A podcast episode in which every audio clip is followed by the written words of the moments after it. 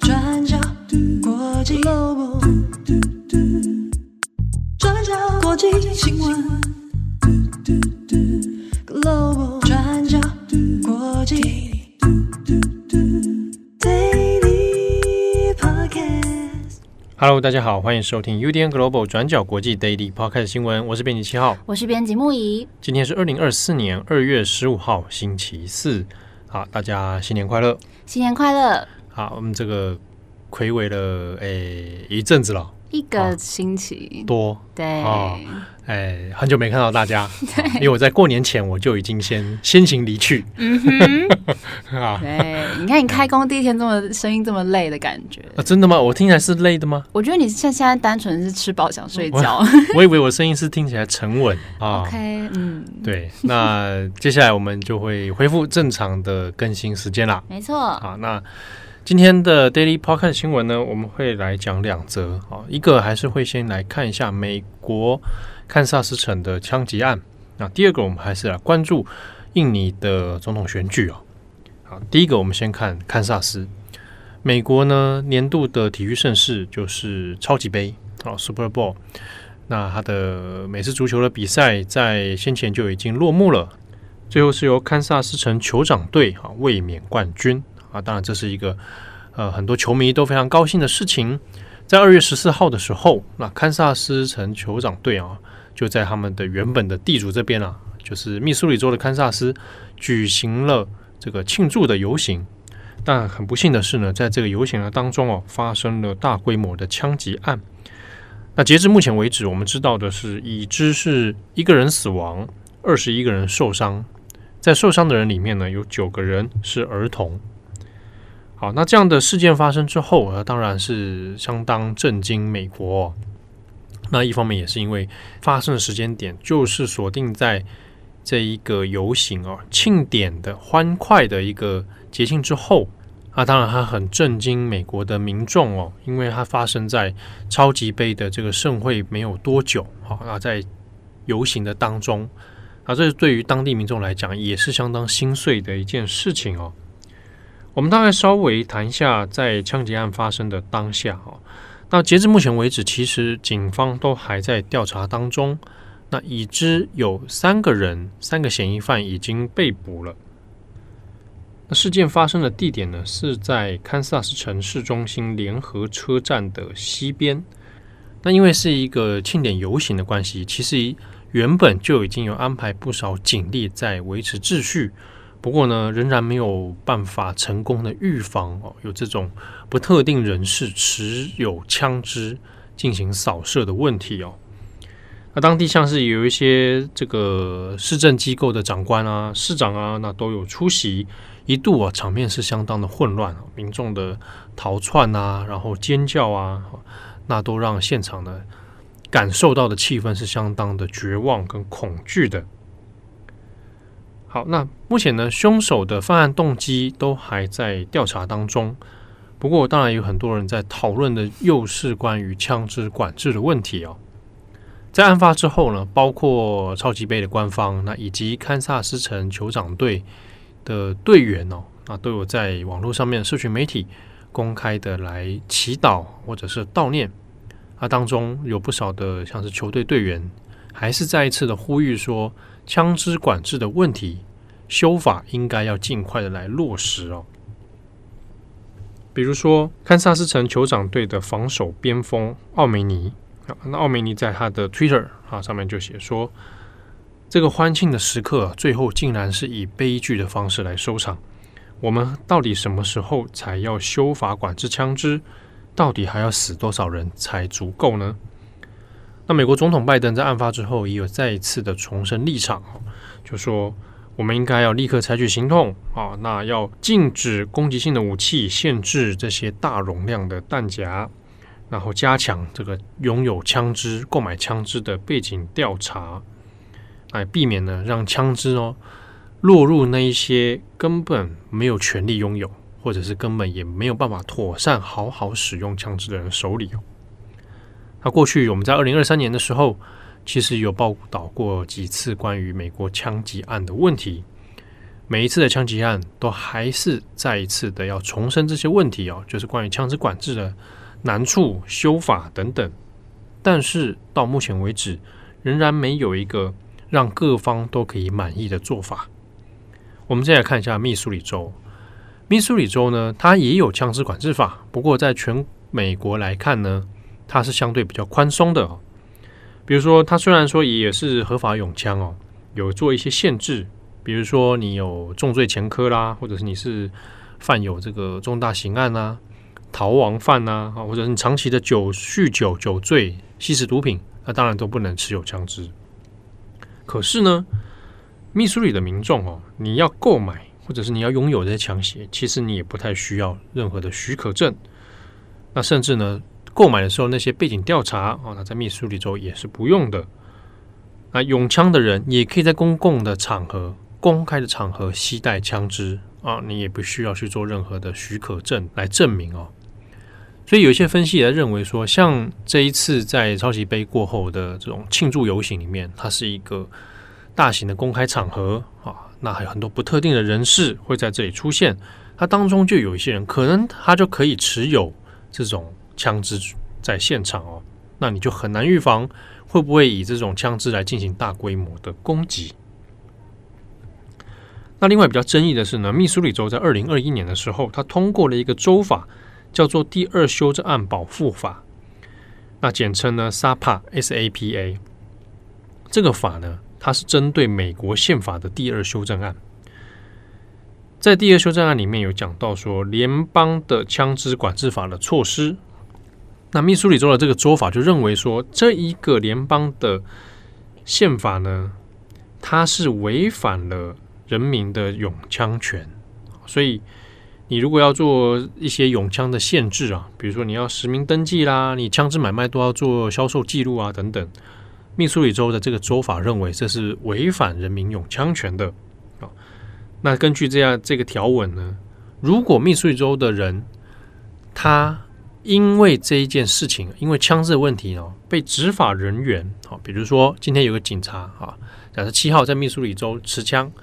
那那这个警察呢，就以联邦的枪支管制法来对我执法，说啊，我不可以持枪，或者是我要做若干的一些限制的时候，那我就可以用这个 SAPA 来主张说你这样子是违反的，我就可以告控告这个警察。那这个条文当然就出现问题了，因为它是个州法啊，那州法跟联邦的法律彼此就有互相抵触。所以呢，在二零二三年去年的时候，后来美国最高法院是裁定哦，这个密苏里州这个州法它是违宪的，所以它就会失去它的效用哦。但全案还是可以再上诉啊。但也因为这条事情呢，也被讲到说，密苏里州其实是用这个方式把他的拥枪权给合法的扩大。好，那整体来说，似乎对于枪支管制的问题上面。反而是没有什么太多显著的进度的。那密苏里州呢，从二零一三年开始算起啊，来统计的话，这十年当中哦，已经发生了一百五十四起大规模的枪击案。那我们把这一次二月十四号发生的事情扣除掉的话，统计已经累计有一百五十六人死亡，五百八十二人受伤。那有关于这样枪击案的问题，其实到现在还是莫衷一是哦，没有办法针对各个州。来修订一个让永枪派或者是管制派哦都能够满意的做法。好，有关于这一条的详细报道，可以参考今天我们转角国际的网站。过去二十四小时，我们有更详尽的内容。好，我们下一则来看印尼的大选。二月十四号这天是印尼举行大选的日子。那我们在过年前最后一集的 Daily 上面有跟大家大致介绍今年的选举状况。这次大选是印尼常任总统苏哈托在一九九八年结束他长达三十二年的统治之后第五次的大选。那这次总统候选人总共有三个，分别是雅加达前省长阿尼斯，还有选前人气就相当高的现任国防部长普拉博沃，还有第三个是中爪哇省前省长甘查尔。那根据印尼各民调机构的计票统计，普拉博沃搭配副手梭罗市市长吉布朗。他们的得票率已经到达了百分之六十。那根据印尼总统选举的制度，如果没有总统候选人得票率过半，那在今年六月的时候会进行第二轮的投票。不过以目前的得票率来看，几乎已经确定普拉博沃跟吉布朗在第一轮的投票当中就胜出。但是目前其他两组候选人都还没有承认败选，所以还是有待官方的计票结果出炉。那大家知道，印尼因为人口众多，这次光合格选民人数就超过两亿五百万人，不只是选民人数非常多，还分布在一万七千个岛屿上面，光是在印尼的境内就跨了三个时区。那再加上海外还有超过一百七十万名的选民，在他们的所在地的投票所或是用邮寄选票的方式来投票，所以计票耗时会相当久。那以过去的情况来看呢，官方计票通常要花大概一个月的时间，所以这次大选的选举结果预计要等到三月中旬才会正式的公布。而普拉博沃跟他的副手吉布朗目前得票率已经达到百分之六十了，胜券在握。那二月十四号当天，他们在雅加达的 GBK 国家体育场举行了一场大型的庆祝晚会，吸引了好几千人来参与。今年七十二岁的普拉博沃，他在庆祝晚会上感谢所有的支持者。他说，今年选举举行相当的顺利和平，那也对快速计票的结果表示感谢。他承诺会组成最优秀的政府团队，那也强调要保持谦虚的态度，不能因为选举结果而变得傲慢。那另外，普拉博沃也在演说当中提到现任总统佐科威，他说他非常了解佐科威，说佐科威是一个非常勤奋努力的人，而且过去不曾轻易喊累。不过有趣的是，其实普拉博沃在过去的大选当中一直都是佐科威的对手。在二零一四年的时候，他以不到百分之六的差距输给了佐科威。然后第二次在二零一九年的时候，也是以大概百分之十的得票率差距输给了佐科威。那过去两次他输了选举，也都曾经公开质疑说，他认为选举有出现舞弊的情形。那他的团队甚至有呼吁支持者上街参加抗争，暗示要来推动街头对峙。那当时印尼也因此几乎要陷入撕裂的险境，不过最后佐科威跟普拉博沃他们在雅加达地铁上演了一场大和解的戏码，然后佐科威也邀请普拉博沃加入执政团队来担任国防部长，那双方阵营的交锋才结束。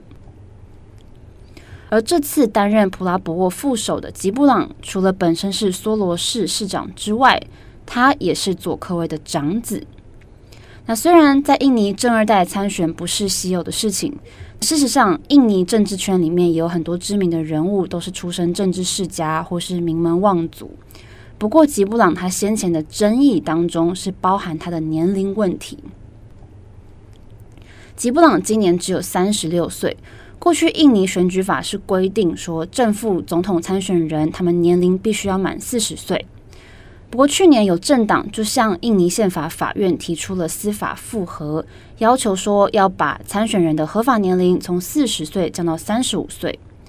那最后宪法法院是判定说，只要参选人有担任地区领袖，像是省长、县长或是市长等等的这些经验，那即使他未满四十岁，那也是可以参选正副总统的。所以这个结果不止明显有利于吉布朗，更像是为他量身打造一样。那当然也遭到非常两极的舆论评价。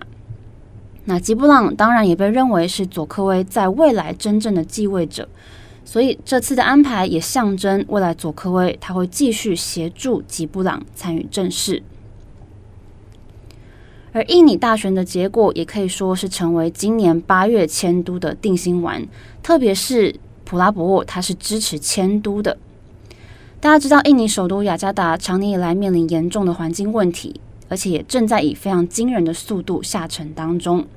那在二零一九年的时候，佐科威他正式宣布迁都计划，然后在二零二二年国会拍板通过草案，而在短短不到三年的时间之内，这个耗资巨额的跨岛迁都工程现在已经紧锣密鼓的在进行当中。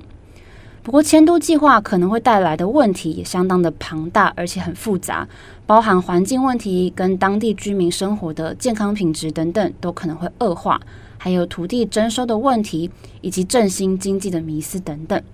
那有关迁都的争议呢，也欢迎大家参考我们专栏作者蓝宇珍的文章，当中有相当清楚的列出现在的质疑声浪，还有这次候选人们他们都是各自怎么针对这些问题做攻防的。好，那最后这次选举，几个大型的外媒也有分析说，选举结果对美国跟中国来说意义相当重大，因为印尼有非常庞大的国内市场，还有镍跟棕榈油等等这些自然资源。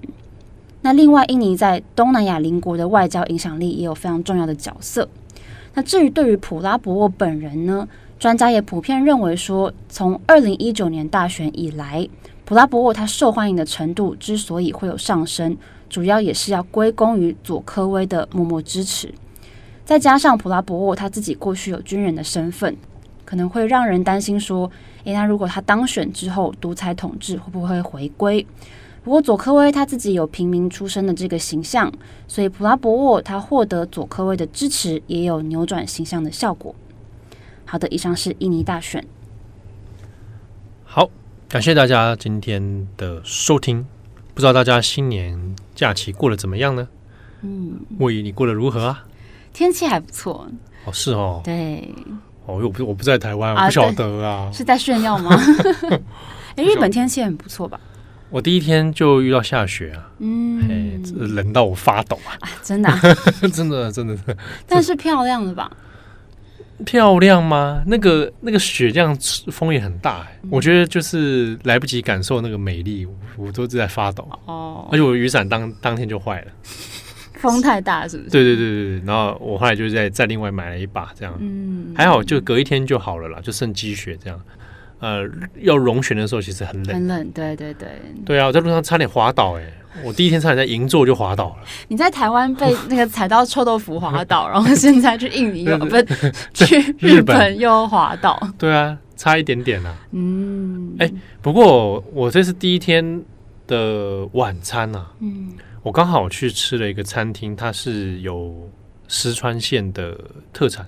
就是能登牛，嗯，它就是这一次赈灾的那个地区嘛，灾区这里，那他就是点他的那个套餐的话，他就会回馈给灾区。哦。那他也有送那个小礼物，就是感谢我们的帮忙，然后就送那个石川县的米。这样就微波的那种白米饭，嗯，还有一个一包那个面纸，就是说，就是还有给灾区赈灾加油的这种意思。哦，这蛮有意义的耶。对啊，哦、嗯，就就嗯，就他赞好，那我们就来来一个能登牛定食。好，好吃吗？好吃吗？好吃啊，好吃啊。嗯嗯，好羡慕哦，羡慕是不是？你们也可以啊，明年就来啊。好，那希望我有够长的假期可以去享受。年假有啊，当然有啊。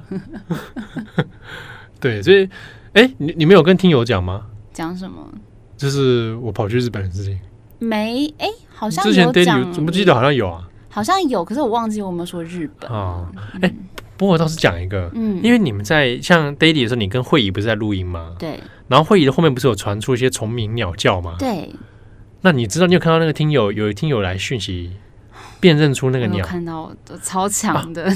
我跟你讲这件事情，嗯，因为以前我们在做声音的时候啊，就有讲过一些，就是有听过一些专家的分析，嗯，从背景声音可以判断你在哪里。怎么可能啊？真的，比如说那一位听友，嗯，他其实就可能可以判断出会议的位置。没有办法说，没有到很没有到很精确啦，嗯，但可能可以透过背景出现的鸟的声音，哦，比如辨认出哪一种鸟，对，然后当然那种鸟，比如说它可能只会出现在哪些地带，嗯嗯嗯，就可以猜测到。哦，那你看到那个听友的那个讯息，应该就可以感受到了吧？我有吓到，我想说这应该是鸟类的专家。是是是，感谢感谢听友的分享，就是有有听友他听出会以那个背景声音里面那个鸟是哪一种鸟，太厉害了。这就跟有些人看照片啊，你不要看有些自拍照，嗯，看不出什么背景哦。有人从自拍照可以发现你住在哪里，这真的要注意哦。大家小心。如果我没有露出背景的话，他还是判断得出来。你的瞳孔，日本发生过这个事情，你瞳孔的折射，嗯，反射出了外面的景象。嗯、呃，大家小心哎、欸。哎，啊，真的就用这个方式去找到大概对方的位置在哪。哇，恐怖喽！像如果遇到那种 stalker，然后又是专家，对啊，所以之前有一些公众人物会有一种做法，就是他不会 po 他当下在哪里，嗯，因为有可能被堵。哦，就是你已经离开了，然后再对对对对对对对。比如说我最近就要可能开始要 po 一些我在日本的照片。对对，我有发现你好像 最近才开始 po。对对对对对，但那大以为我还在那里。对对对，我常常让人家误以为我在那里。很聪明，很好。那这真的要注意。对，对这一点小发现。那。未来再跟大家分享在日本的故事好了。有，刚刚听很多，很开心。真的是讲这个会不会是感觉在炫耀啊？啊，去日本有什么？还好吧。可是七号这次非常识相的，有带了很棒的礼物回来给我们。哎，我以前没有啊，我我以前没有啊。好啊，每次都有让我觉得心服口服啊，心服口服。嗯，哦，真的挑礼物真的是个学问，真是不好挑。今年我感动到快掉眼泪了。真的有这么夸张哦？嗯。就是因为七号真的会有量身打造的这个心意，量身打造，对，谢谢谢谢你，谢谢你，谢谢你，因为你们都很辛苦啊，尤其在过年期间，嗯、还有过年之前，我不在，嗯、放放水流，呀呀呀，两周，没那么久吧？再加年加两周，OK OK OK OK，好，希望呃木仪啊，慧仪啊。赖云啊，影子啊，都很快乐。对，希望听友们年假都过得很开心。对，不知道听友们年假过得如何？嗯、如果有过得不顺心的地方啊，你也可以跟我们讲。对，反正结束了嘛，对不对？对对对啊，对啊，啊，现在工作开始了，啊，新的痛苦开始了。对，但至少有转换。对。好不好，像赖云就很期待上班呢。我看他今天今天早上来，哇，他开心的要命。他今天好嗨哦。对啊，因为他终于脱离了某个不喜欢的环境，这样。呃呃，对。我相信可能很多人都是这样。对。初二就想去上班了。其实看很多网友的贴文什么，大概都知道，有些人过年的环境当中是不太开心的。嗯，对，啊，那没有关系哦，真的国际会陪你。嗯，好。那祝福各位有美好的一天。我是编辑七号，我是编辑木仪，我们下次见喽，拜拜，拜拜。转转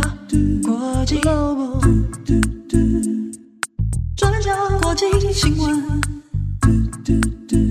Global，Podcast 新闻。